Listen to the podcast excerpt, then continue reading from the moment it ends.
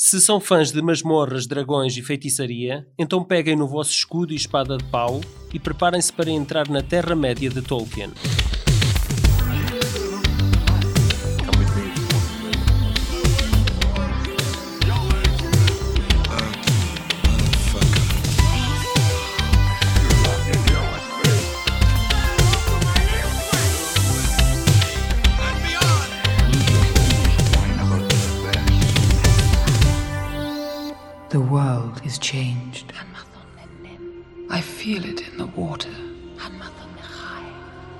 Feel it in the earth.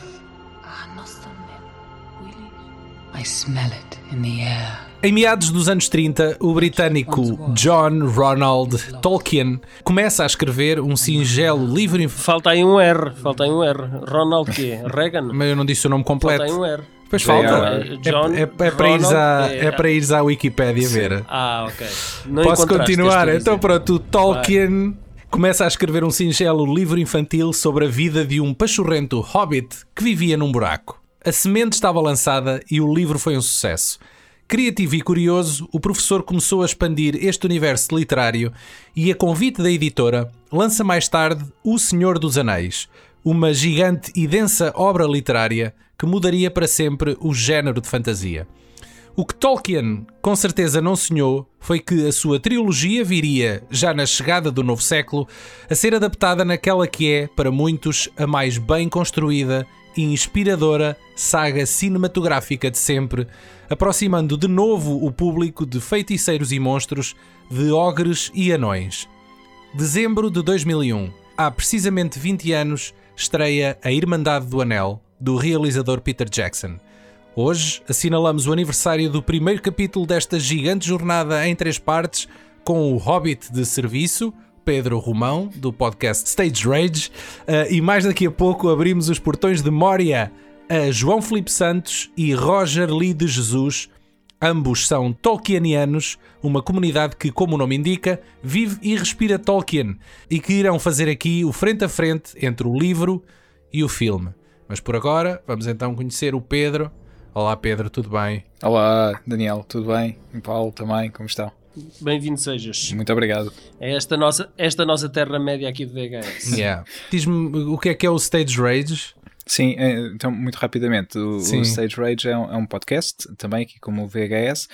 Nós eh, centramos essencialmente sobre videojogos, também gostamos de dizer que somos de, de entretenimento, porque também gostamos de falar de cinema, séries, música também, etc. Mas o nosso foco principal são, são os videojogos. Então sou eu, o Wilson e o, e o Nuno, ah, que por vezes sozinhos, outras vezes com convidados. O Daniel já, já lá esteve também no episódio. Ah, falamos sobre os mais variados temas relacionados com, com entretenimento. Ah, portanto, basicamente é, é, é isso. Boa. Tens, tens, tinhas o texto na ponta da língua, foi tá, tá, tá, tá, tá. Já está se- Tá sempre aqui, dito. exatamente. Já tem Yeah. um cartãozinho com isso escrito. Entre o- o- os videojogos e o cinema é cada vez mais tenue, não é?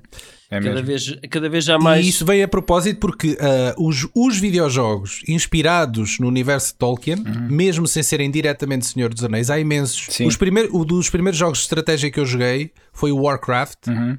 Pá, e Warcraft é, Tolkien, Senhor, sim. é Senhor dos Anéis. E não só, tens uma série de, de outros, outros universos também, porque eh, acima de tudo, Tolkien foi uma inspiração para, para tudo. Lá está, os videojogos, como vocês eh, diziam, eh, e bem, os filmes, obviamente temos o o Senhor dos Anéis, mas há muitos outros filmes, eh, obras originais que nascem também com inspiração em, em- nas obras literárias do Tolkien, e também bandas que, que escrevem músicas baseadas também nesse universo, portanto a inspiração que Tolkien deu foi toda esta, toda esta indústria eh, que, que foi beber ali qualquer coisa, portanto encontras vestígios de Tolkien em muitos, muitos sítios. Vocês lembram-se de uma coleção que existia? De certeza que se lembram que vocês são nerds, portanto têm que saber. Que se chama, em Portugal foi editado com o nome Aventuras Sim, sim. Fantásticas. Ah, sim, e sim. eram precisamente Não histórias Eu tive em livros que nós desses. íamos lendo. É, Eu tive, Yeah. eu, eu tive a cripta da feitiçaria. Só para quem não, não está a ver, eram livros em que nós líamos, imaginem, um capítulo Uhum. e conforme as decisões, eh, depois aparecia-nos opção A ou opção B, ou seja, queres que o teu cavaleiro vá pela esquerda ou vá pela direita, queres que o teu Exatamente. cavaleiro enfrente o inimigo ou desista. Pronto. Eu nunca e, e a cheguei história fim. decorria, É decorria conforme as nossas escolhas. One ring to rule them all. One ring to find them. One ring to bring them all. And in the darkness, bind them. Poderíamos falar da história, ou seja, como é que esta adaptação do Senhor dos Anéis se materializou nos filmes que nós hoje conhecemos. Então conta-nos, Daniel. Durante 30 anos, Paulo, tu vê bem, durante 30 anos, os direitos para transformar a maior li- obra literária do século estavam nas mãos do produtor Sol Zaentz, que desde a sua adaptação animada de final dos anos 70 tinha não só perdido o interesse em voltar a pegar neste material, como em abrir mão dele. Já nos anos 90, Peter Jackson entra em cena com o desejo de adaptar a obra de Tolkien, que por agora seria difícil de concretizar, e, em alternativa, fazer a sua própria versão de King Kong. Porém, em 1996, os estúdios perderam a fé em Jackson quando o seu The Frighteners, ou Agarra Imensos Fantasmas em português, Sim. se revela um flop e os seus futuros projetos ficam em água de bacalhau. No ano seguinte, certo dia, Jackson recebe um telefonema. Do outro lado está Harvey Weinstein, esse mesmo, o infame produtor da Miramax, com boas notícias. Tinham finalmente conseguido os direitos da obra e Jackson poderia finalmente começar a trabalhar na pré-produção do seu épico. A partir daqui, inicia-se uma batalha na Terra-média dos orçamentos. Jackson insistia que deveriam ser dois filmes, com um custo a ascender os 135 milhões de dólares, e Weinstein a tentar poupar nas despesas e a querer reduzir o, o projeto para apenas um filme. O guião era trabalhado, storyboards, designs e até efeitos especiais estavam neste momento a ser desenvolvidos. E com 12 milhões de dólares já bancados por Weinstein, as coisas azedaram e Jackson viu-se perante um ultimato: ou fazes como eu quero, ou pegas nas tuas coisinhas e eu chamo o Tarantino para vir ocupar o teu lugar. Isto é verdade, há uma história de um gajo que conta que o, que o Weinstein ameaçou substituí-lo com o Tarantino. Vocês conseguem imaginar o Senhor dos Anéis de Tarantino? É pá, não. Enfim, Exatamente. com muitos mafiosos, com muitos Sim. mafiosos. os mafiosos da E Terra-média o Frodo vestido de amarelo. com uma espada ninja Sim. a dar conta dos orcos. Lindo. Jackson ficou destroçado perante aquilo que ele chamou de uma receita para o desastre. E é prestes quando está a bater com a porta que alguém, anonimamente, envia o guião completo para o Ain't Cool News, o popular site de notícias de cinema e que era, de resto, uma referência naquela altura. A estratégia seria colocar o resto do mundo a par deste projeto e atrair as atenções. Jackson viaja para Los Angeles para tocar em todas as capelinhas e marcar reuniões, na esperança de que outro estúdio queira salvar o Senhor dos Anéis do malvado Sauron. Ah, perdão, de Harvey Weinstein. Ah, porém, uma Ei- nuvem eis que- escura. Eis que, vai, eis que vai ter contra, com, com outro mafioso de, de caraças, o, o Robert Shea, não é? Bem, porém, uma nuvem escura pairava por cima deste projeto. Apesar da Miramax aceder à passagem de testemunho, havia duas condições. A primeira seria manter o seu nome nos créditos e a segunda, mais difícil, receber um cheque de 20 milhões de euros de quem quisesse receber o pesado fardo nos ombros. E tudo isto teria de ser concretizado em menos de um mês. Peter Jackson estava desesperado. Havia uma última chance no fundo da lista telefónica. Ele e a sua equipa prepararam uma apresentação em vídeo de 35 minutos, que ele chamou de Making of do Making of, e conseguiram uma reunião com a New Line Cinema. No final da exibição, o Robert Shea, diretor da New Line, fez um longo silêncio. Vira-se para eles e diz: Por que diabo alguém havia de querer fazer dois filmes disto? São três filmes! São três filmes, não são dois! E é assim que hoje temos uma trilogia. Não dois, mas três filmes do Senhor dos Anéis. Claro. E ainda bem. Pronto, Isso, é, isso foi o olho, o olho do negócio dele a, a ver eh, que podia capitalizar, exatamente. não é? Se as pessoas vão ao cinema ver dois filmes, também vão ver três. Ver o é? 3, exatamente, não é? E também, se vão ver esses três filmes, se depois fizermos edições especiais deles, e Também incluirmos novas cenas, não é? Eles também vão ver. Também Vão comprar, compram. é? Exatamente. Mas isto é tudo Portanto- muito lindo, dito agora com, com a nossa devida distância, Sim, porque na sim, altura sim, podia sim, ter sim, sido sim. um desastre de todo Sim, tamanho, sim. não é? Completamente. Isto tinha tudo para correr mal. Tivesse outro gajo ao leme. Eh, epá, e mé- mérito te- tem que ser dado ao Peter Jackson. Que eh, até então ele, ele vem do reino obscuro do, do cinema low budget e que é lá que eu gosto dele. tu és daqueles, é tipo, eu gosto dos, dos, dos, primeiros trabalhos dele, que é sempre aqueles hipsters, gosto, não é? Gosto, não, eu gosto é dos primeiros trabalhos dele. Gosto, gosto mesmo. O resto é lixo. É como das bandas, ah, não, eu só gosto dos primeiros discos, depois a partir daí. Não, não, não.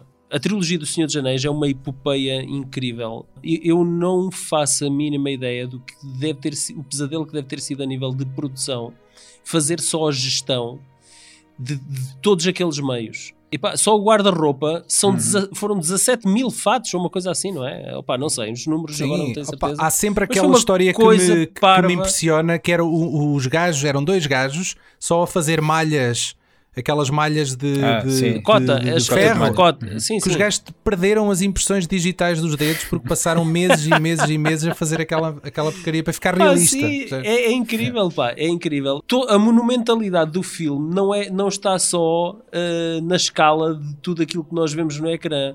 Está nos bastidores, não é? Uhum. E tu fazeres aquilo de, uh, pá, de uma assentada, não é? Demorou, demorou demorou 3 anos, eh, desde, desde sim, o início sim, sim. da produção até, até a pós-produção. Eu tenho ideia demorou... que eles primeiro filmaram de uma assentada tudo e depois a, a, a pós-produção foi sendo concluída à Exatamente. medida que os filmes iam saindo. Acho que foi assim. Claro que eles regressavam muitas vezes para fazerem reshots, uh, reshots sim, para filmar algumas cenas. Mas, mas aquilo foi tudo filmado, o, de grosso, o grosso do, do da saga foi todo filmado antes sequer do, do sim, primeiro sim. estrear. Opa, uhum. o, o, Peter Jackson acho que ganhou 40 quilos durante, durante esse, esses 3 anos. Porque o homem, basicamente, ele, ele pá, deixou de ter vida social, ele, ele vivia fechado para aquilo, ele vivia e respirava e comia aquilo, não é? E tenho a certeza que Portanto, fazia isso com, com, muito gosto e levantava sempre claro, com um sorriso de orelha a orelha opa. e quando eu acho, que ele, eu acho que ele percebeu Eu acho que ele percebeu que era, era o trabalho da vida dele, não é? Ele tinha que provar a toda a gente que era capaz. Vocês conseguem imaginar a, a malta na altura olhando para a cinebiografia dele? Sim, sim. e de pensar, espera lá, mas é este opa, gajo... Sim o gajo Sim. do Brain Dead, o gajo do Meet Olha, the Feebles que, é que vai fazer o Senhor dos Anéis. Que entre parênteses, é? continua a, para mim continua a ser o meu filme favorito dele, o Brain Dead. Opa, sim, sim, mas, mas estamos aqui continua. a falar de duas bestas completamente diferentes. Sim, é? completamente. You're late. A wizard is never late, Frodo Baggins. Nor is he early. He arrives precisely when he means to. Em plena Terra-média, um anel perdido durante cerca de 3 mil anos é encontrado por um hobbit. Esse anel maléfico tem o poder de controlar toda a Terra-média e fará tudo para encontrar o seu dono, o temível Sauron. Todos os povos da Terra-média, hobbits, elfos, homens, anões e até feiticeiros. E cavalos. São... mas, sim, mas também há cavalos. Sim, e mulheres nuas. uh, são representados na Irmandade do, do Anel, que irá iniciar uma longa e perigosa demanda para destruir o Anel no local onde foi feito em Mordor. The language is that of Mordor, which I will not utter here. Mordor. Para já, eu vi o filme pela primeira vez, eu estava em França e vi 3 horas em dobrado em francês. Epa, ninguém merece. e, e, não foi, não, apesar de eu perceber minimamente francês, uh, acreditem que houve muita coisa que se perdeu ali na, na tradução. L'anneau, depois é le senhor de les anneaux. Des anneaux. Exatamente. Uh, suportei 3 horas daquilo. Dos três é o meu menos favorito. E eu pensei assim para mim: é pá, se este é o primeiro de uma trilogia uh, e tem este ritmo, é pá, meu Deus. Uh, epá, eu, eu acho que tu, tavas, tu, tu, geriste mal as tuas expectativas, é o que me parece. Não sei, não, não sei. Não eu, é um eu, filme eu lento, não... não é um filme lento. Mas eu compreendo que tem que haver um build-up da história. Uh, uh, uh, tens que perceber quem são aquelas personagens, tens que perceber que, que mundo é aquele, o que é que é a Terra-média, como é que é composta, uhum. para depois perceberes aquela demanda em que aqueles, sim, aqueles sentido. nove. Sim. Sim, obviamente, eu, eu percebo que isso tem que ser feito, mas demora muito tempo. É, é definitivamente um primeiro de uma trilogia, porque há aqui define-se aqui sim. muita coisa. O primeiro contacto com o universo Senhor dos Anéis, não sei dizer, eu sei que já conhecia Senhor dos Anéis, de ouvir falar antes, de, antes dos filmes, mas nunca tinha lido os livros. O meu primeiro contacto mesmo uma série foi mesmo com o filme. Pá, foi curioso porque eu sou de uma terra pequena, sou de Peniche, e pá, lá tínhamos uma sala de cinema, neste momento nem, nem sequer há nenhuma. O quarteto. Havia... Não, por acaso chamava-se Quarto Crescente. Quarto Crescente é isso, Quarto desculpa. Crescente, sim. Quarto ah, mas crescente, tu conheces Close enough. Eu, não, eu, estudei, eu estudei na STM um ah, ano. ok, em... ok. Não, eu, eu lembro-me que ficava ali próximo de um cineclube até. Sim, Eu também fiz-me havia lá sócio, videoclube. eu fiz-me sócio do, Fine, do Cineclube quando fui para Peniche. Que era A primeira coisa que eu fiz. Exatamente. A primeira coisa que eu fiz quando cheguei a Peniche foi onde é que há aqui um videoclube para me fazer sócio. Olha, fizeste muito bem, porque era, era um excelente videoclube e foi, foi dos últimos. Não sei se ainda há algum que esteja aberto em Portugal, vocês deverão saber melhor do que eu. Epá, eu, Acho que já eu não. Acho todos não os que eu conheço já fecharam. Ainda, aqui em Lisboa ainda havia, ainda até há pouco tempo havia um que fazia entregas em casa, era tipo um serviço de alugar pelo correio, sim. Mas acho que também já fechou. Pois. Muito. Então o meu primeiro contacto com o Senhor dos Anéis acabou por não ser na sala de cinema, porque eh, lá está, sala, eh, sítio pequeno, uma sala, o filme às vezes nem sabíamos se vinha, se não vinha, chegava com semanas de atraso e quando chegava as, as sessões estavam sempre cheias. Tentei ir uma ou duas vezes eh, com Não, amigos. lindo, lindo era vocês comprarem bilhetes e, e só depois é que saberem qual é que era o filme. Sim, sim. Oh amigo, isto, isto olha, é o que vier. Exato. Mas compre que já está quase a esgotar. Exatamente, nunca conseguimos bilhetes eh, e então acabámos por não ir. Depois, mais tarde, lá está, o filme foi para o, para o aluguer, para o, para o Clube Vídeo, para o Videocentro, aconteceu o mesmo. As cópias eh, disponíveis para o aluguer estavam sempre requisitadas. Sempre alugadas. sempre Exatamente, eu alugadas. não conseguia, então o que é que eu fiz? Pá, e dois ou três dias depois de não conseguir eh, uma cópia para o aluguer, pá, era miúdo na altura, fui contar os meus trocos, tinha dinheiro e disse: Vou comprar o DVD. Num filme que eu nunca tinha visto, eh, não fazia ideia, pá, de tudo a 100%. Atiraste de cabeça mesmo, Atirei às mesmo de cegas. cabeça, exatamente. Foi mesmo aquele leap of faith. Cheguei lá, eu lembro-me, foi 30 euros. E eu com as moedas em cima do Ia. balcão, vou levar A o versão teatral, provavelmente. não? exatamente, exatamente. A versão teatral, porque Ia, acho que só mais tarde é que saiu a. Sim, a sim, sim. Acho que não saiu As versões teatrais saíam sempre próximos do lançamento do filme seguinte, portanto devia ser para em novembro. Eu também fui um bocado uh, surpreendido pelo filme na medida em que eu não tinha referência dos livros. Uhum. Uh, eu não era propriamente um bookworm daqueles putos da escola que vão para a biblioteca e assim, portanto, se calhar o universo do Tolkien passou-me um bocado ao lado. Mas há uma história engraçada relativa ao primeiro trailer que saiu do filme Sim. que na verdade não, é, não, não era um trailer, era mais um featurette que mostrava opá, imagens de bastidores e depois nos últimos segundos é que realmente mostrava qualquer coisa do filme. E eu ah, lembro-me daquilo ter explodido a internet na altura. Esse trailer foi lançado no ano anterior, em 2000. Na altura também com os modems 56k, eh, rapidamente. Sim, numa altura em que uma malta tinha que descarregar os trailers e provavelmente sim. Ficar tipo, tipo duas horas à espera, uma Uhum. coisa absurda. Ah, e eu lembro que aquilo, ah, depois de se comentar que aquilo tinha batido recordes, uma coisa assim estúpida, do género, num, num trailer se sacou tanto, acho que na altura a, a referência era do Phantom Menace. Uhum. Era tipo a referência, era, era o, o trailer do Phantom Menace que de repente o do Senhor dos Anéis passou à frente. E na altura aquilo, mas que, que monstro, que criatura monstruosa é esta que vem lá para estrear no final do ano e que eu nem conhecia. Ah, e foi um bocado esta a sensação que a malta, que a malta teve. Normalmente tu ta- estarias habituado a ver produções deste calibre de um grande estúdio como a Universal, a Paramount. Agora, da New veres- Epá, a New Line Agora e, da a, Warner. e a- Sim, pois. Agora, é- agora Mas eu, é na altura não, eu na altura não pensava nisso, sei lá o que, é que era a New Line. Epá, é? eu era um ac- acérrimo consumidor da New Line, da Miramax. No videoclube, eram os filmes que eu mais Sim, era alugava. aqueles filmes de terror, assim, Sim, mais alto, assim, coisas um bocadinho sim, mais sim, sim. Opa, o série sequelas, não é? E era, era a cena deles para faturar. Ok, eu, eu comprava as revistas de cinema na altura e vejo uma grande aposta de cento e tal milhões, uma produção de uma trilogia e não sei o que. E eu assim, epá, mas isto é um, é um make it or break it para estas produtoras pequenas. É que se isto der para o torto, Não se levanta. Estes Yeah. gajos abrem falência e morrem. Como é que eles podem final. garantir, não é? Que um filme de fantasia, ainda por cima, parece ali Sim. um bocado desgarrado do resto, não é? Não, sim, não- sim. E mesmo o hype de Senhor dos Anéis também já tinha descido um pouco, desde que os livros tinham sido lançados nessa altura. Sim. E depois ainda Sim, havia outra coisa que jogava contra.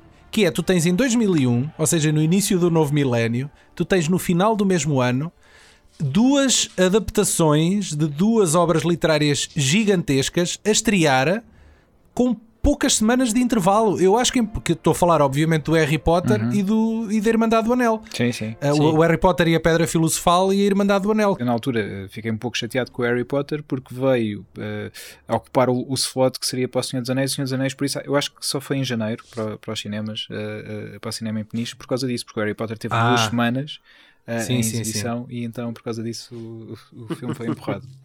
E eu, Exato. eu tenho também essa, essa vivência de ter ido ao cinema ver o Harry Potter. Epá, e convenhamos, está bem que é um filme que tocou a nossa geração, que viveu os livros com bastante intensidade, Uhum. mas aquilo para mim era a mesma um- uma fantasia para putos. Os primeiros dois filmes são, são claramente para um público mais infantil, muito, não é? muito, muito infantil, sim, sim. Eu depois na semana a seguir ver outro filme de fantasia e de repente é O Senhor dos Anéis. Epá, temas muito mais maduros, uma produção muito mais densa, personagens muito mais adultos. Epá, e eu saí daquele filme de barriga cheia com aquela sensação, epá, isto, sim- isto sim, caraças, isto é um filme de fantasia. O elenco dos três filmes é, é, é do mais incrível e vasto que pode, Também, pode também. existir. É, é- é uma, é- é- epá, uma- é- só por aí já é uma escala épica. Mas dentro desse, de todo esse elenco, obviamente aqueles que se sobressaem, para além do Viggo Mortensen e do Ian McKellen e do Elijah Wood, não é? Uhum. Pá, tens a Liv Tyler e o Hugo, Hugo Weaving. São Sim. aqueles Weaving, que mais so- Weaving. são Sim. aqueles que mais sobressaem. Christopher Lee foi o único membro do, do elenco que conheceu pessoalmente o Tolkien. O Tolkien é, é muito giro isso, pensar e, que ele conheceu. que é exatamente, e que segundo os trivias, ele todos os anos lia o livro do Senhor dos Anéis. Todos os anos, pá. Eu não sei quando é que ele tinha tempo. Ler os três livros todos os anos é pá, e um, um, um cagagésimo do tempo que tu gastas a ver filmes do, do. Steven Seagal, portanto, opá, é tudo muito relativo. Gosto muito da, da Irmandade do Anel e, e, eh, e foi um filme que eu, nos sucessivos revisionamentos, cada vez fui gostando mais. Sim. Mas a, a sensação que me deu no primeiro visionamento foi: então, mas nós estivemos aqui a construir este grupo, a Irmandade, a juntar esta malta, que E vai começar agora? agora uma epopeia do caraças, e a minha ideia é que os três filmes era a viagem deste grupo. Uhum. Pá, e, e- e o grupo parte-se, e logo a meio do filme, quer dizer, o Gandalf morre a meio do filme. Eu não Uhum. Exato. fazia ideia que o gajo ia voltar. Sim, Pá, sim. é que- e, e o Gandalf é um personagem do caraças, pá, é o líder do grupo e é um personagem. epá, é, um, é um, um bom é o personagem. pilar. Eu confesso que o Frodo é, é- é, para mim, é, é, a personagem que eu mais detesto no filme. Sendo que eu não detesto mais nenhuma personagem. Opa, pois. Eu sim. detesto o Frodo. Mas porquê Pá, detestar? Não, é, não será uma, detesto. uma coisa muito É, forte? Não, não é forte. Não é forte. Eu detesto o Frodo, a forma como ele é. É um medricas mimado. Está sempre a ser ferido. O gajo é um fedelho, pá. Se não é o Samwise que o leva literalmente às costas, Às costas, filme todo, é pá, é, é impressionante. Morre umas duas vezes, ou espetam-lhe com espadas, ou é o troll lá das cavernas que lhe espeta com uma lança, ou é a aranha que Mas lhe ele já espeta tinha com a não sei o quê. Epá, é, É, muito, é muito na base do espetar, é. É, É muito, espetado. impressionante, pá. Eu percebo isso, mas eu acho que tu vês. a- eu não vejo a personagem desta maneira. O, o Frodo pá, e o resto dos hobbits são as últimas pessoas na Terra-média a quem queriam uma missão destas dever- deveria ser entregue. Não só eles não querem, não- eles não vão contrariados, mas eles vão a nível de um grande esforço pessoal, porque aquilo não era para eles e, e Uhum. toda a gente à volta deles sabe disso. Eu, o Frodo é uma criança, ok? o- os hobbits são todos eles pequeninos, mas Uhum. eu acho que o Frodo, mesmo a nível de mentalidade, aliás, ele é o único que consegue carregar o anel, a pureza dele. É tanta que ele é a única pessoa que eles encontram ali na Terra-média que consegue transportar o anel sem cair tão facilmente na tentação. É de uma grande coragem daquele personagem. Portanto, cair nessa facilidade de julgar o Frodo um fedelho mimado, como tu estás a dizer, eh, é injusto, pá. É injusto. Daniel, eu não, sim, ve- eu não não vejo o personagem dessa maneira. Não me convenceste, Daniel. Os verdadeiros heróis, obviamente falámos aqui do Gandalf e do Aragorn, personagens que, que eu adoro também e, e- e podemos falar de muitas mais, mas eu acho que os verdadeiros heróis são mesmo os Hobbits e principalmente o Frodo e o Sam, mas também o Merry e o Pippin à sua maneira também são muito importantes para o desenrolar da história. Passam por tudo, pá, tudo e mais alguma coisa, eles nunca tinham saído da, da terra Do deles Shire. e do Shire, exatamente, e pá, saem para esta aventura eh, épica e cheia de perigos, mas eu acho que isso tudo mostra que são personagens pá, muito, muito fortes, apesar de serem fracas, são muito fortes e nós somos deslumbrados, obviamente, pelas batalhas e por tudo, tudo mais, mas é, é nesta história e principalmente na relação entre o Frodo e o Sam, pois muita gente diz, ah, é porque é uma, uma relação, ah, aquilo não é só amizade, aquilo é, é mais do que É, é é? homoerótica. é? Exatamente, exatamente. Pá, Mas eu epá, acho e pode é ser, e por histórias que não, não é? bonitas- Exato, mas é das histórias mais bonitas que, que existe. Vocês viram o filme Tolkien, que saiu recentemente? Não, Sim, não, não. Vi, vi, mas não é nada Eu especial. Não, Sim, não é mas assim- há, há- um pouco, pronto, obviamente se, se a história for 100% uh, verdadeira, há, há ali um momento em que ele tem um, um amigo que lhe é muito próximo também dessa maneira, e, portanto aquilo pode ser também o espelho dessa, dessa relação de amizade que, que ele Ok, teve e ele transpôs para o- para para o livro. Para o Sam. Uhum. Yeah. Ok. A, a banda sonora de Senhor dos Anéis, pronto, também podemos É incrível. pegar Sim, nisso exatamente. sim, que É, que incrível e foi o que me fez reconhecível em qualquer parte. Sim, e eu tive o prazer de ver os três filmes em três concertos em Ah, três anos diferentes O Regresso do Rei. na, na Gulbenkian, em que eles exibiram os três filmes com orquestra e coro. Sim, sim. Tocado ao vivo, pá, e é, e é uma experiência incrível. porque Tu tens tudo, os cores, tudo, tudo tal sim, e qual sim, como sim, nós está tudo- ouvimos tudo no filme incrível. a ser reproduzido pelo, pelo coro e orquestra da Gulbenkian e gostei muito, foi muito Eu fixe. só consegui ir Sim. ao Regresso do Rei porque os outros, lá está, nunca consegui arranjar bilhetes, mas quando foi o Regresso do Rei, Sim, no dia em que o esgotava num instantinho. eu comprei. Eu Sim. fiquei bastante surpreso pela escolha do Howard Shore eh, para, para fazer uma coisa épica, porque eh, eu conhecia o trabalho do Howard Shore ou com o David Cronenberg Nada a ver, não é?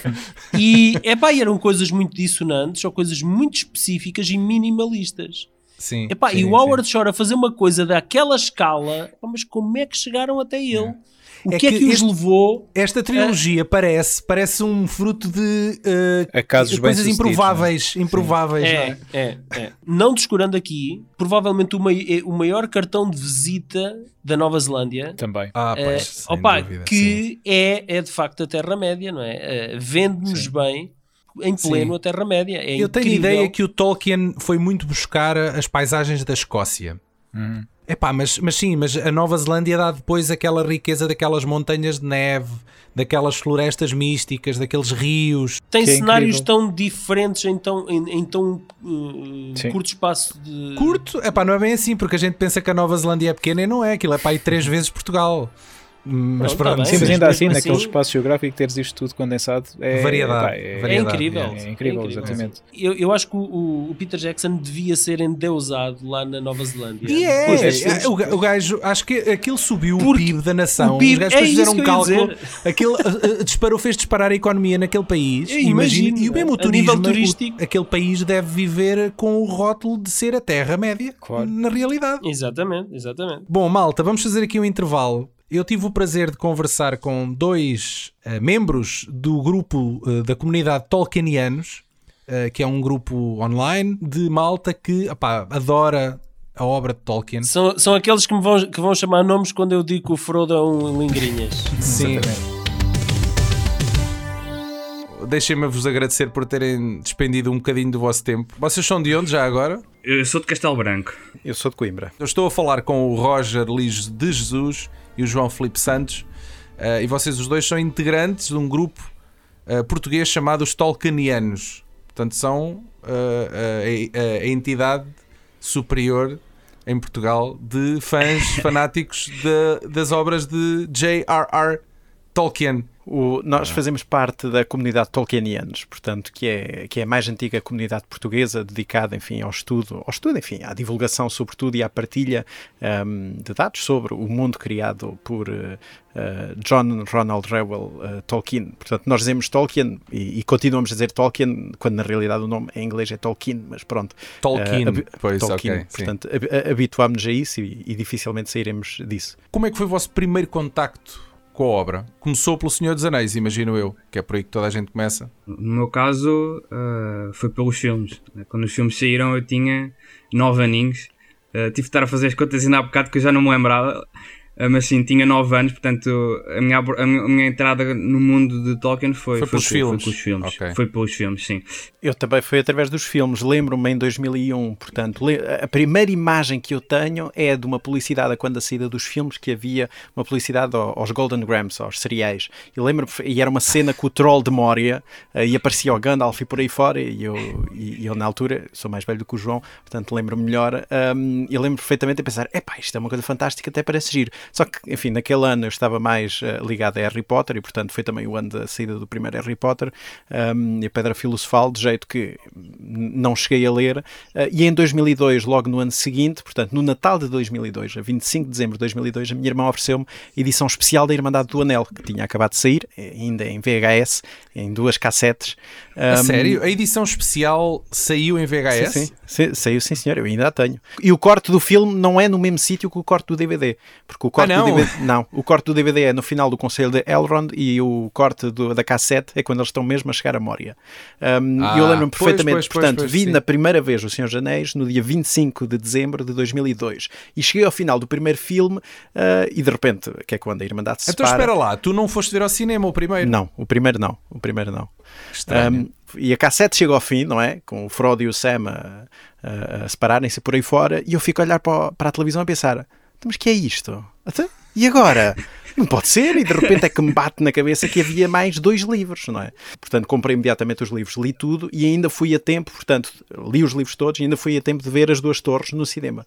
Por curiosidade, eu, eu vi aqui em Coimbra no último dia em que o filme estava aqui nos cinemas, portanto, foi mesmo uma corrida contra o tempo. Era uma sala que hoje em dia já não é, que era do Sol 1, e portanto, que era paredes, era uma sala, que uma antiga sala dividida com outra, eh, e então eu lembro-me de estar a ouvir Cheguei as duas torres e, e ao lado vezes. estar a ouvir o 007. Eh, Portanto, assim, muito O abafado. Die Another Day. Lembro-me perfeitamente de estar a ouvir o e aquele. E, portanto, Sim. o início da música do James Bond. O, este podcast, como eu tinha dito, é mais sobre o, sobre o primeiro filme e eu queria então que vocês me fizessem aqui ah, um sumário em relação a- a- às diferenças. O que, é que, o que é que está no livro que não está no filme? Quais foram as liberdades criativas que o Peter Jackson acrescentou ah, ao filme que não estavam originalmente no livro? Falem-me nisso. Eh, Para mim, é aqui- aquilo que mais me chamou a atenção foi eh, a questão temporal dos acontecimentos eh, dos livros para os filmes. Nos filmes não, tem, não temos muito essa noção, eh, parece que acontece tudo muito rápido, mas nos, nos livros estamos a falar de anos entre acontecimentos. Por exemplo, eu lembro-me que acho que entre, entre aquela viagem que o Gandalf faz depois de ver que o anel, que o anel é de facto o, o One Ring, eh, passam-se creio que 17 anos, uma coisa assim. Eh, enquanto nos filmes eh, parece que aquilo foi uma coisa, Sim. uma coisa de meses. Há uma, a, a dada Portanto- altura, o, o Gandalf eles, ele vai ter com o Bilbo, ao Shire. Uh, de repente o Gandalf uh, apercebe-se que aquele anel que o Bilbo tem não é um anel qualquer e decide ir investigar por conta própria.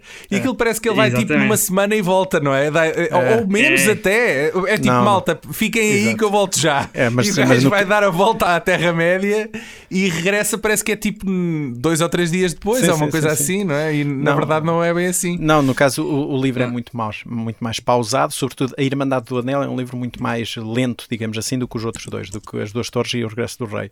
E de jeito que entre a festa do Bilbo, que é o primeiro grande acontecimento do filme, e a partida de Frodo, não é, do Shire, eh, passam-se 17 anos no livro, porque pronto, é 17 uma coisa exatamente. muito, muito lenta, em que eh, o próprio Gandalf não Eles tem envelhecem todos.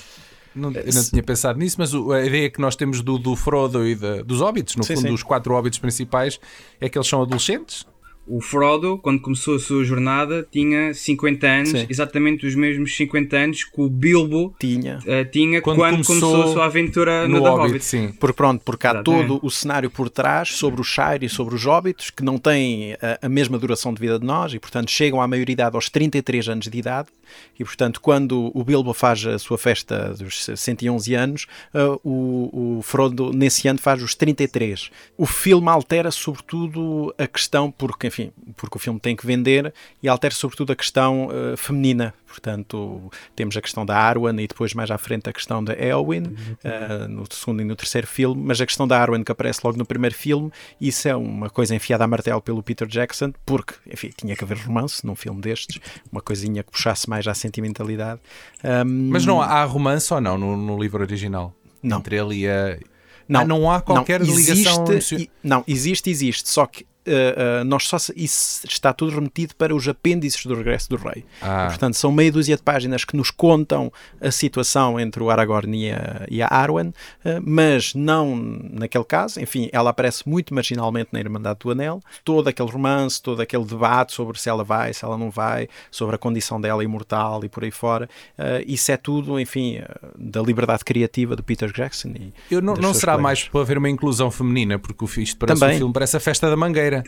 O, livro também é assim, atenção, os livros Sim. também são assim, são livros dos anos 40, 50, publicados nos anos 50, escritos entre os anos 30 e 40. Portanto, também se percebe que a condição feminina à época, enfim, isto é um romance de aventura. As mulheres estão, são, existem é para estar em casa. Não Da, sai da ter aventura até- e, e é um romance medieval, acaba por ser um, um romance medieval, Sim, não é? medieval.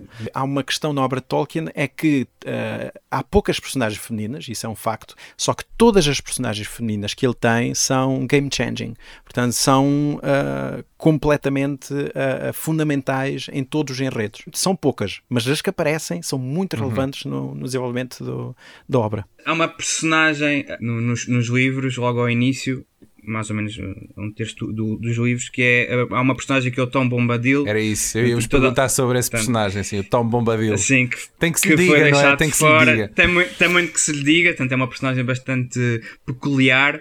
Uh, há diversas teorias sobre o que, é que, o que é que ele pode representar ou não e foi, foi deixado de fora. Aliás, não só o Tom Bombadil, como toda aquela, aquela cena na, na, na Old Forest. Sim, porque a ideia que passa no filme é que eles saem do Shire, enfim, estão a ser perseguidos pelos, eh, pelos Cavaleiros Negros e tal, e depois chegam, chegam a Bri, só que entre a partida do Shire e entre Bri passam vários dias, até semanas, ah, e portanto há toda uma série de aventuras que lá está. Por uma questão de adaptação, teve que ser cortado. E a própria personagem do Tom Bombadil, que é uma personagem muito complexa ah, e, e é sobre a qual lá está, não há sequer hoje em dia ah, uma, uma ideia única, seria quase impossível explicar-se, porque ele aparece no livro caído do nada e sai do livro tal como entrou. E portanto seria muito difícil, lá está, sequer fazer sentido de um ponto de vista cinematográfico aquilo. Tanto quanto sei, ele nos livros experimenta o anel e é a única personagem em toda a saga cujo anel não tem qualquer efeito. Para mim, eu costumo defini-lo como é aquela personagem que existe. Pronto. Ela está ali para existir. E, É de pá, mas não facto, pode, é- não é- pode ficar só por aí. O Tom Bombadil foi enfiado um pouco a ma- a martelo, digamos assim, pelo Tolkien, porque era uma personagem que ele já tinha inventado em alguns poemas, e então resolveu, hum, isso é muito interessante na escrita da obra, é que há muitos momentos que Tolkien está a escrever e de repente lembra-se de uma coisa e começa, não é? Inclui, e de repente acaba por incluir um elemento e pensa, ah, ah porra, e agora, o que é que eu faço com isto? Ah, porque ele não, portanto, ele escreve isto nos anos 30, 40, isto Então, é... Mas espera lá, isso- estamos mesmo a falar de, talvez da mai- de uma das maiores obras de ficção da Sim, sim. literatura. Mas Não é? precisamente porque não há- O autor, espera aí, o autor, o que é que eu agora faço? Isto Não, um muitas amador, vezes, mas não, não, muitas vezes isso, isso há, há vários estudos que mostram isso e é muito interessante ver, eh, a- enfim, como é que ele escreveu a obra. Eh, Nós conhecemos da história que lhe surgiram simplesmente na hora eh, e que ele depois ele nos não manuscritos- pensou a longo prazo. Ele não pensou a longo prazo. E nos manuscritos eh, na lateral eh, há, há notas dele a dizer e agora? Se calhar tem que desenvolver isto. E o Tom Bombadil é mais ou menos assim. Ele enfia aquela personagem ali eh, uma personagem que ele já conhecia e aquilo é uma uma liberdade do autor que ele acaba nunca por, escrever, por explicar muito bem. Ele diz que é assim, o Tom Bombadil representa um pouco um- o espírito, eh, eh, o espírito da natureza perdida da área de Oxford, eh, destruída um pouco pela industrialização, eh, e portanto é uma, é uma personagem que cai de paraquedas ali, eh, em que eh, está tão ligada à natureza e à terra que o anel, um anel, não lhe é completamente, não tem qualquer efeito. E pelo meio ainda, ele depois no Conselho de Elrond realmente tenta desenvolver a personagem e explicar um pouco a sua história, mas fica-se por ali. E portanto é um dos grandes mistérios que nunca haverá uma resposta, porque não tem de haver uma resposta. Foi um artifício ali eh, utilizado pelo autor eh, simplesmente eh, para aquele momento. o que é que é o anel? Eu sei que esta é tipo a pergunta de um milhão de dólares. O anel, o um anel, como é traduzido, enfim, traduzido em Portugal, ou pelo menos nas traduções antigas, porque agora saiu uma nova tradução e confesso que ainda Diz não o vi. anel 1, o anel 1. Não, um anel. O anel um, um. a- é um anel. Pois não sei.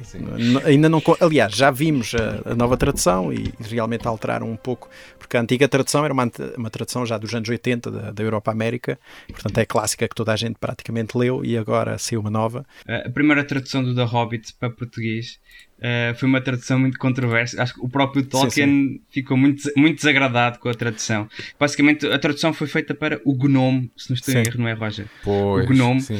Acho que ainda há pouco tempo, acho que foste tu que apanhaste uma, uma, uma- um livro desses. Sim, sim. eh, acho que não, não, à venda não há LX. Sim, sim. Aliás, é uma Eh, epá, foi raríssima assim edição de um- se encontrar, porque foi uma Exatamente. das primeiras traduções do Hobbit no mundo, foi a portuguesa, foi para aí a quinta, penso eu, quarta, quinta ou sexta, qualquer coisa assim, mas das primeiras, ah, nos anos 60, em 62, 63, foi traduzida pela Civilização ahm, e, portanto, e foi ilustrada por António Quadros. Português de Portugal. Sim, português de Portugal. Sim, Um, sim. E, e era ilustrada. uh, e Tolkien detestou não só a tradução do Hobbit para Gnomo, como os próprios desenhos. Ele caracterizou-os como horríveis. Um, portanto, uma tradução horrível. Não, António não, Quadros. Ant- Não é da família do João Quadros, não. não sei, não faço a mínima ideia, já não sei. é pá, mas eu estou curioso para ir ver esses desenhos do António Quadros, deixa-me lá ver. Ah, ah, António Quadros. encontras facilmente. Ainda é vivo, ainda é vivo. Não, não, não, não. Era, era, era um artista que entretanto já morreu há muito, há muito tempo. E ele encontra-se hoje em dia, pá, eu não tenho a edição, adorava tê-la, mas é caríssimo. Ah, mas pá, isto uma é coisa- quase, isto é, é mesmo aquele estilo de, de, de cartoon que havia na altura, Sim, sim, sim, sim, sim, sim. que se via até em publicidade em Portugal, não é? Assim um bocado Sim, sim. este estilo. O Tolkien tem alguma coisa a dizer em relação à língua portuguesa? Não, ou- eh, quer dizer, eh, quanto à tradução, só foi traduzido o Hobbit em vida dele, portanto, nesta edição do Gnome, portanto, que ele disse que era horrível. Ahm, sobre Portugal, não temos qualquer referência, eh, a não ser Tolkien nasceu na África do Sul, em 1892, e na viagem que fez de regresso para a Inglaterra, eh, isto eh, ahm, no final do século XIX, aliás, no, no princípio do século XX, ahm, o barco parou em Lisboa. A imagem de Lisboa, no final do dia, com o sol a bater-lhe, ficou muito marcada na sua mente, eh, de jeito que quando ele depois desenvolveu a sua mitologia e desenvolveu a criação da cidade de, eh, em Valinor, portanto, ahm, a grande cidade dos deuses, digamos assim, ele descreve-a tal como tinha visto Lisboa, portanto, eh, numa colina eh, brilhante com o sol a dar-lhe. Eh, e é o próprio filho que diz que, ahm, que será então reminiscência dessa sua imagem de infância quando passou por Lisboa ahm, no início do século XX. Valinor, esse que aparece como sendo a primeira imagem partilhada desta nova série de, do Senhor dos Anéis. Exatamente, exatamente. Um, de parte, Portanto, de, um- de um ponto de vista, será um- portanto. inspirado por Lisboa ao pôr do sol. Sim, sim, sim, sim. O anel é, um, portanto, é um artefacto forjado por Sauron, em que ele que ele imbui de todo o seu poder. Uh, Qualquer pessoa, mesmo com grande poder, se conseguisse, se sequer conseguisse, porque não, não seria certo, uh, usar o anel, acabaria sempre por uh, tornar-se um senhor do mal, porque o anel em si é maléfico. E, portanto, o anel em si representa, mas isto é muito difícil, representa o poder uh, último, não é? E, e Tolkien foi muito explícito a dizer que ele detestava as analogias e, portanto, uma coisa é dizer que pode uma coisa pode ser inspirada por outra É coisa o dinheiro, não é? Aquilo é óbvio que é Pronto, tipo ou dinheiro. Então, ou então há, há muitos que A à época leram o anel como a, a bomba atómica, que simbolizava a bomba atómica e o poder máximo e por aí fora. Ao contrário, por exemplo, de um grande amigo dele, o C.S. Lewis, eh, que escreve, começou a escrever a sua obra ehm, das Crónicas de Nárnia depois, ehm, e que aí sim são parábolas, porque C.S. Lewis tem uma imagem muito religiosa, muito cristã, e ele assumia isso como, como sendo certo nas suas obras. E Tolkien detestava as obras de- do seu grande amigo Lewis por causa disso, porque ele repugnava. ehm, Acho giro um amigo dizer: Olá, isto é uma merda, pá, isto é Sim. uma merda, isso não presta. Basicamente, basicamente era isso. E a própria obra de Tolkien, O Senhor dos Anéis, foi lido muitas vezes em grupo. Ele leu muitos capítulos eh, em grupo ao seu grupo de amigos, que eram os Inklings, eh, em Oxford, que se encontravam. E, portanto, ele lia capítulos, recebia feedback e por aí fora. Eles chegaram a um ponto em que um deles, eh, quando, eh, quando ele estava para começar, ele disse: O quê? Foda-se outra vez elfos?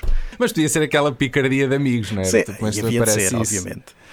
Mas essa malta que se junta para ler, isso devia ser tipo a, a fanbase original, tipo a- os fãs, né? A Sim, comunidade foram de os primeiros. E isto num pub, portanto, pode-se ver realmente o ambiente em que isto tudo era feito. Hoje, quem é Sim, que se sim, encontra sim, num bar sim. para ler? Ah, pá, estou a ler, estou a escrever agora aqui um romance de fantasia. Olha, houve aqui este Yeah. capítulo. Senta-te aí durante 3 horas a ouvir-me, por favor. Claro, amigo. Você, até- eu já percebi que nenhum dos dois uh, tinha lido a obra, tinha lido os livros antes de ver o, o Irmandade do Anel, certo? Sim. Sim, Ok, sim, mas sim. gostaram do filme? não fazia a mínima ideia que ia haver um segundo, um segundo filme. Eu quando acabei, para mim era daqueles livros, daqueles filmes que aqueles finais mais abertos, em que agora tu pensas, pronto, agora fica para ti tu achares se eles conseguiram chegar eh, e destruir o anel eh, ou não. Pronto, porque fiquei super surpreso depois quando no ano a seguir vi que iria ser eh, a continuação.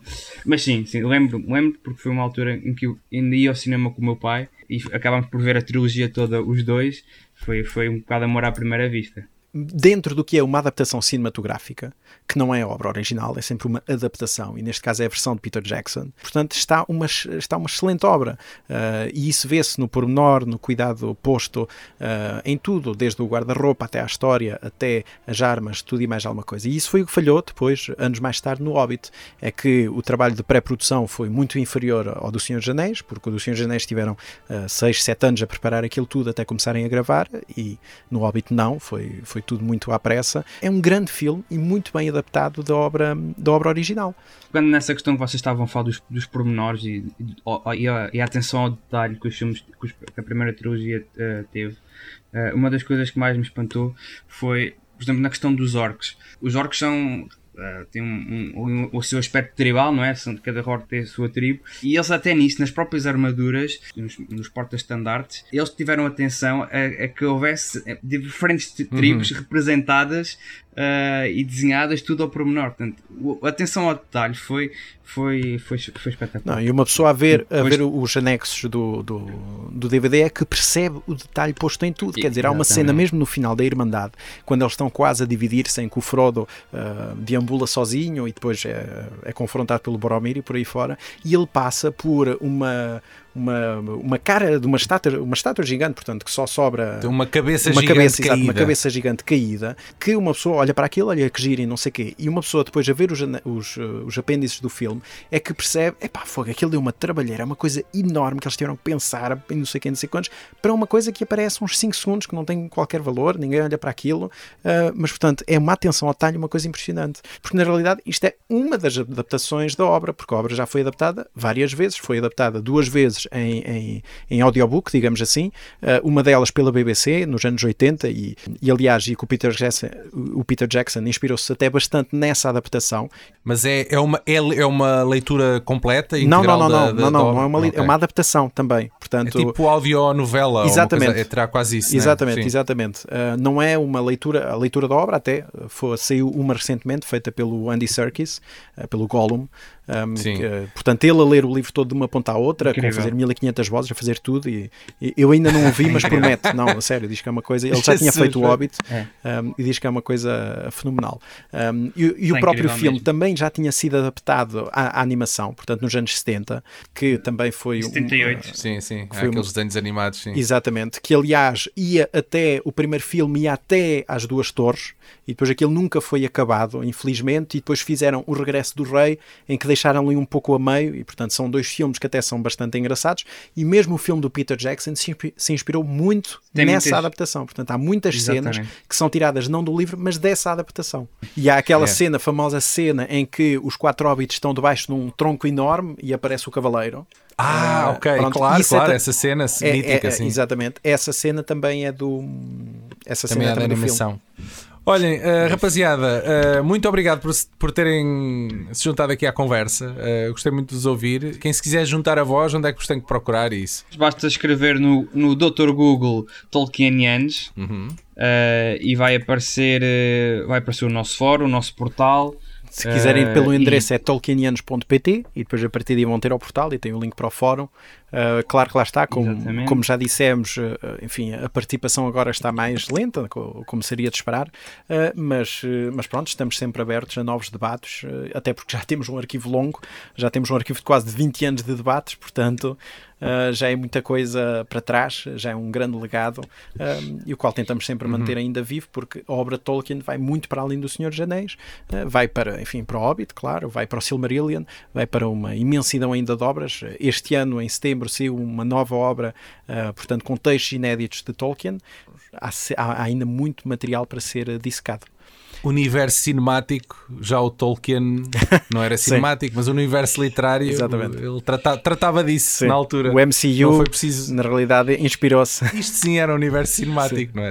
Ah, e se um dia se adaptar tudo o que ele escreveu. E, e depois todas, toda a influência, aqui... quer dizer, porque a obra em si, que foi publicada em 54 e 55, eh, lá está, como foi a primeira grande obra de alta fantasia, digamos assim, portanto nunca tinha sido feito algo nesta dimensão, eh, com este nível de complexidade, eh, acaba também por ter grande impacto em todo tipo de cultura, não só depois nos anos 60, quando rebenta nos Estados Unidos, com a cultura hippie e por aí fora, mas, eh, por exemplo, se formos a ver para os fãs de Star Wars, a lua Endor, na realidade é uma inspiração de Tolkien, a palavra em si é a palavra mundo, portanto é Sindarin, e portanto que o George Lucas, que, é, também era fã de Tolkien, portanto foi ir buscar.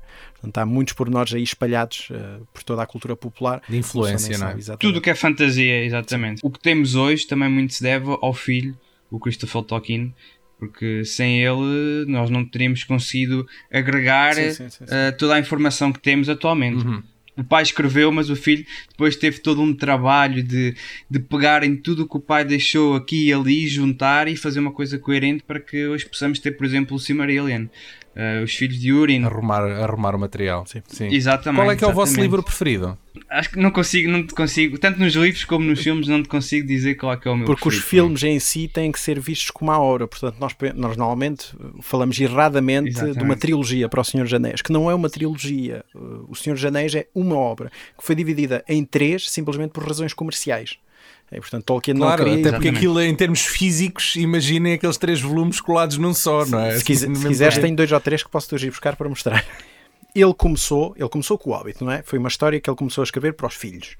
Ah, e portanto desenvolveu e por aí fora, até para publicar. E depois ah, aquilo teve tanto sucesso que a editora pediu-lhe uma continuação, não é? Com Hobbits e por aí fora. E ele come... O, meu, o que lhe foram pedir, meu Deus. Pronto. E ele Não é? começa a escrever, pensa no Hobbit, pensa não sei quantos e pensa no Anel. Não é? E depois, ah, então vou aqui à volta do anel. E então aquilo, de repente, não é? Aquilo que era para ser isto, não é? Acaba por ser assim, não é? Aquilo desvia de uma forma. Sim, porque eu, não, eu, eu, eu li o Hobbit. Epá, e para mim torna-se evidente que o anel não era suposto ser o anel que nós depois conhecemos na trilogia. O anel era um acessório E- secundário, só servia para, para, para Exatamente, ficarem era, invisíveis. era um Portanto, subterfúgio teria- que facilitava a vida ao Bilbo. Fala-se da trilogia, não é? Mas na realidade é só uma obra. E isto é feito para ser lido. Lido assim, pronto. É claro que é dividido em três, até porque o livro, na realidade, é dividido em três partes e em seis livros. Porque por cada livro tem dois livros. Portanto, o livro 1 e 2 estão na Irmandade, o 3 e 4 estão nas Duas Torres e o 5 e 6 e isto tudo. Portanto, agora que me estou a lembrar, portanto, qual era o meu livro preferido? Boa, boa, conseguiste ir lá, ok. Um, portanto, enquanto obra, o meu livro preferido é O Senhor dos Anéis, mas por defeito de profissão, o meu livro preferido é o Silmarillion. Uh, Silmarillion, porque, claro. como é uma obra muito mais pesada e muito mais de contexto histórico, portanto, e, e a minha formação é de história, portanto, uh, tenho esta dualidade de critérios em que, na realidade, o Senhor dos Anéis enche-me as medidas, mas depois o Silmarillion. Qual dos mim, três? É só um. É só um. Estás a ver? É só- Pode ser, O- estás safo então.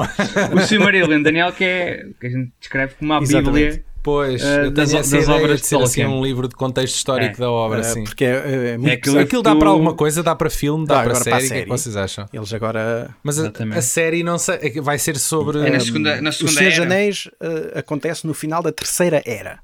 E o Silmarillion é a história da primeira era e do que está antes da primeira era, sequer. Um, e portanto, e a segunda era uh, está condensada nos anexos do Regresso do Rei. E portanto, o filme vai ser sobre a segunda era, inspirado nos. O, o filme não, a a, série a vai série. ser inspirada A série, portanto, sim. nos apêndices e no Silmarillion, que também tem lá um capítulo sobre a segunda era. Ok, e vocês estão de pau feito. Exatamente. Sim. Vai ver a série ou não? Estamos, infelizmente, quer dizer, estamos e não estamos, porque depois do Hobbit Hum, Pois, é?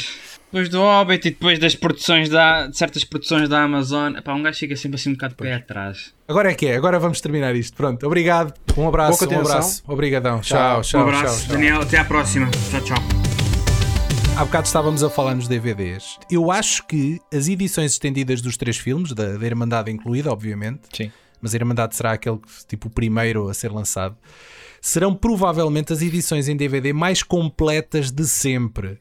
Pá, cada um dos filmes tem, para além da, da, da- aquela meia hora extra de filme em cada um deles, acho que o 40 Regresso do Rei, minutos que é o terceiro, Regresso Rei. ele tem pá, aí 4 horas de extras. Tem quatro faixas de comentários áudio. É, eu, eu, achava, eu achava que a nível Eu, de eu acho que é a extras- edição mais monumental de sempre em Sim, DVD. é que esses extras, são, esses extras são incríveis porque mostram para, para pessoas que gostam de cinema e, e não, não conhecem a, a parte de produção, aquilo tem tudo. O DVD na altura eh, epá, estava ainda no início, numa fase inicial. Sim. Que, Ah, tanto que por acaso quando o filme estava no clube de vídeo havia VHS disponíveis para alugar. Eu é que nunca isso. Sim, sim. Foi numa altura de transição. Era uma forma de capitalizar eh, novamente o filme. E eu acho que isso foi, foi também muito pensado na- aqui na- nos lançamentos dos, dos DVDs do Senhor dos Anéis. E ainda não pararam, porque ainda agora há poucos meses foi lançada a trilogia em 4K que Certo. eh, está muito, muito bonita. Eu tenho revi, o- revi a Irmandade do Anel em 4K, pá, e se nós compararmos isto com a edição em DVD é da noite para o dia. Ok, eu comprei essas versões 4K e ainda não vi. Está ali, está ali à espera.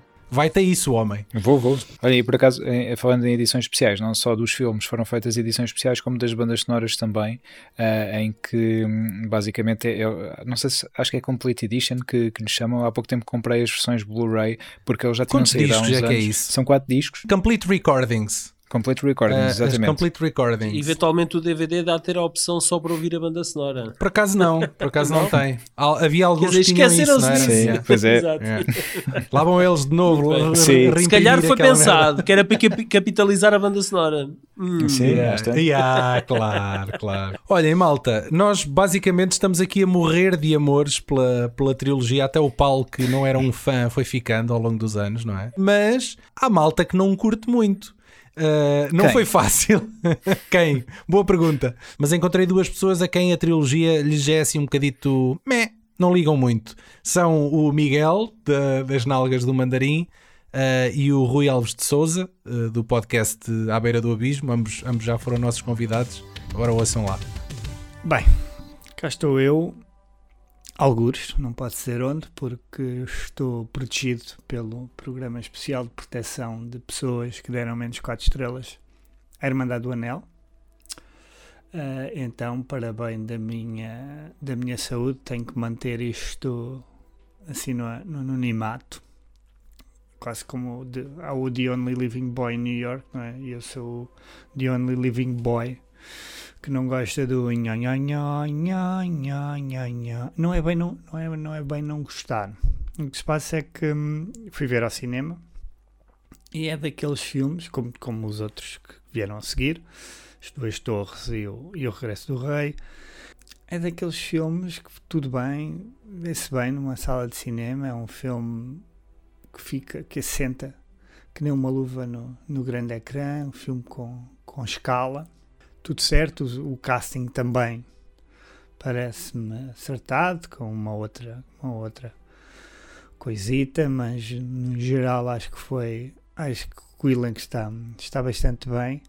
Só que depois, acho que é um filme, assim como toda a saga, demasiado pesado. É um filme que se sente muito aquele, aquele pesar desta grande empreitada, ou seja, de, da responsabilidade. É como se estivéssemos a ver o filme sempre com o olho do Sauron aqui atrás, atrás da nuca, ou seja, nunca conseguimos verdadeiramente respirar e, e sentir uh, aquele, aquele ar da, da aventura não é? e, da, e da emoção. Acho que é isso que falta muito a estes, a estes filmes. Há um peso muito grande, há um drama muito grande.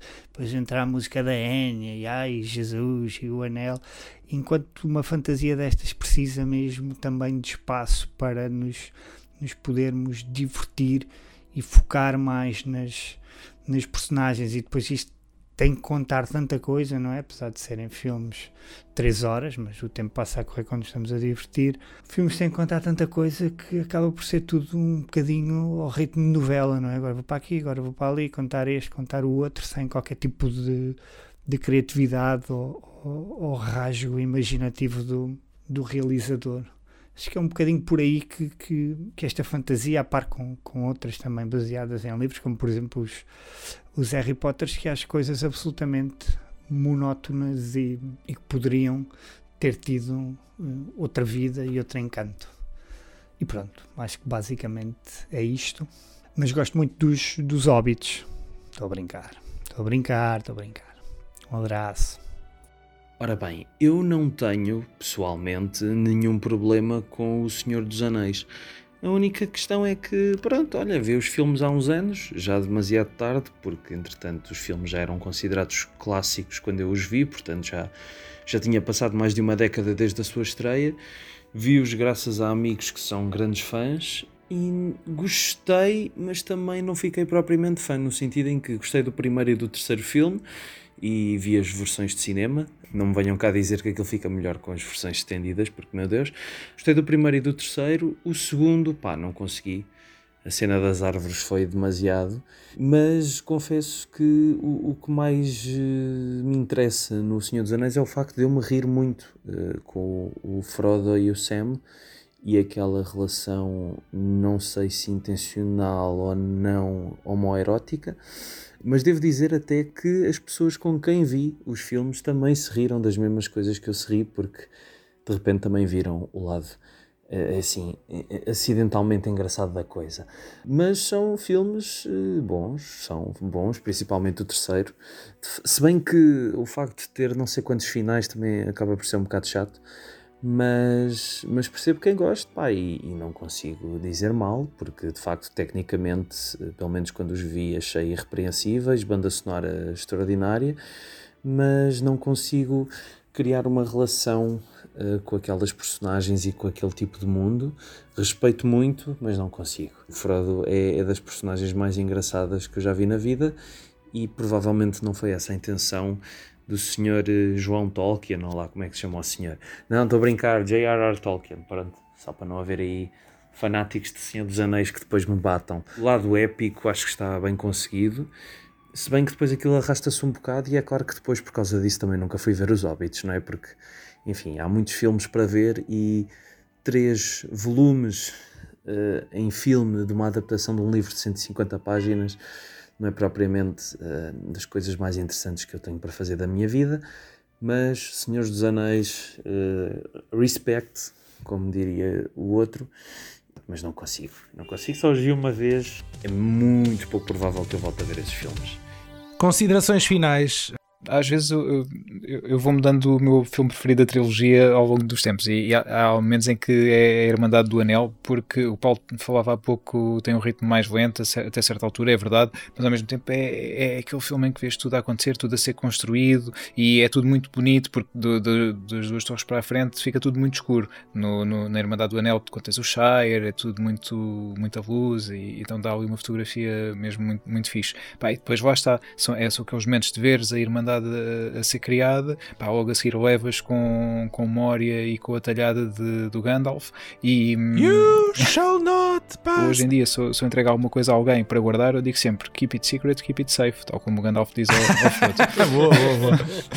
É, por isso, pá, isso ficou também, ficou-me sempre de, de memória. Um, pá, e depois aquele momento final, que esse momento final, aquela última batalha com os orcs, onde o Boromir acaba por morrer, aquele é do início do segundo livro, de, das duas torres, mas neste caso o Peter Jackson e eu acho que numa manobra excelente de, de adaptação pôs este momento a fechar, a, a fechar o, o, primeiro filme para criar aqui um momento de tensão e criar mais, mais vontade de ver o, o segundo filme. Pá, eu, é difícil apontar algum defeito a, a, qualquer filme da trilogia e aqui também passa-se igual. Acho que o filme está, está muito bem feito, em, tem, tem, todos os momentos que tu, tu queres, tem diversão, emoção, luta, tem pá, tudo e mais alguma coisa, tem uma banda sonora incrível a acompanhar pá, e dá-te um, um, gostinho para tu querer saber o que é que vai acontecer a estas personagens no, nos filmes seguintes. Não tens como não querer saber o que é que lhes vai acontecer. Não há ninguém que veja o filme, mesmo que goste, ou mais ou menos, que não queira saber o que é que vai acontecer a seguir. Muito bem, muito bem. Opa, belo fecho, está tudo está dito, homem, é isso mesmo.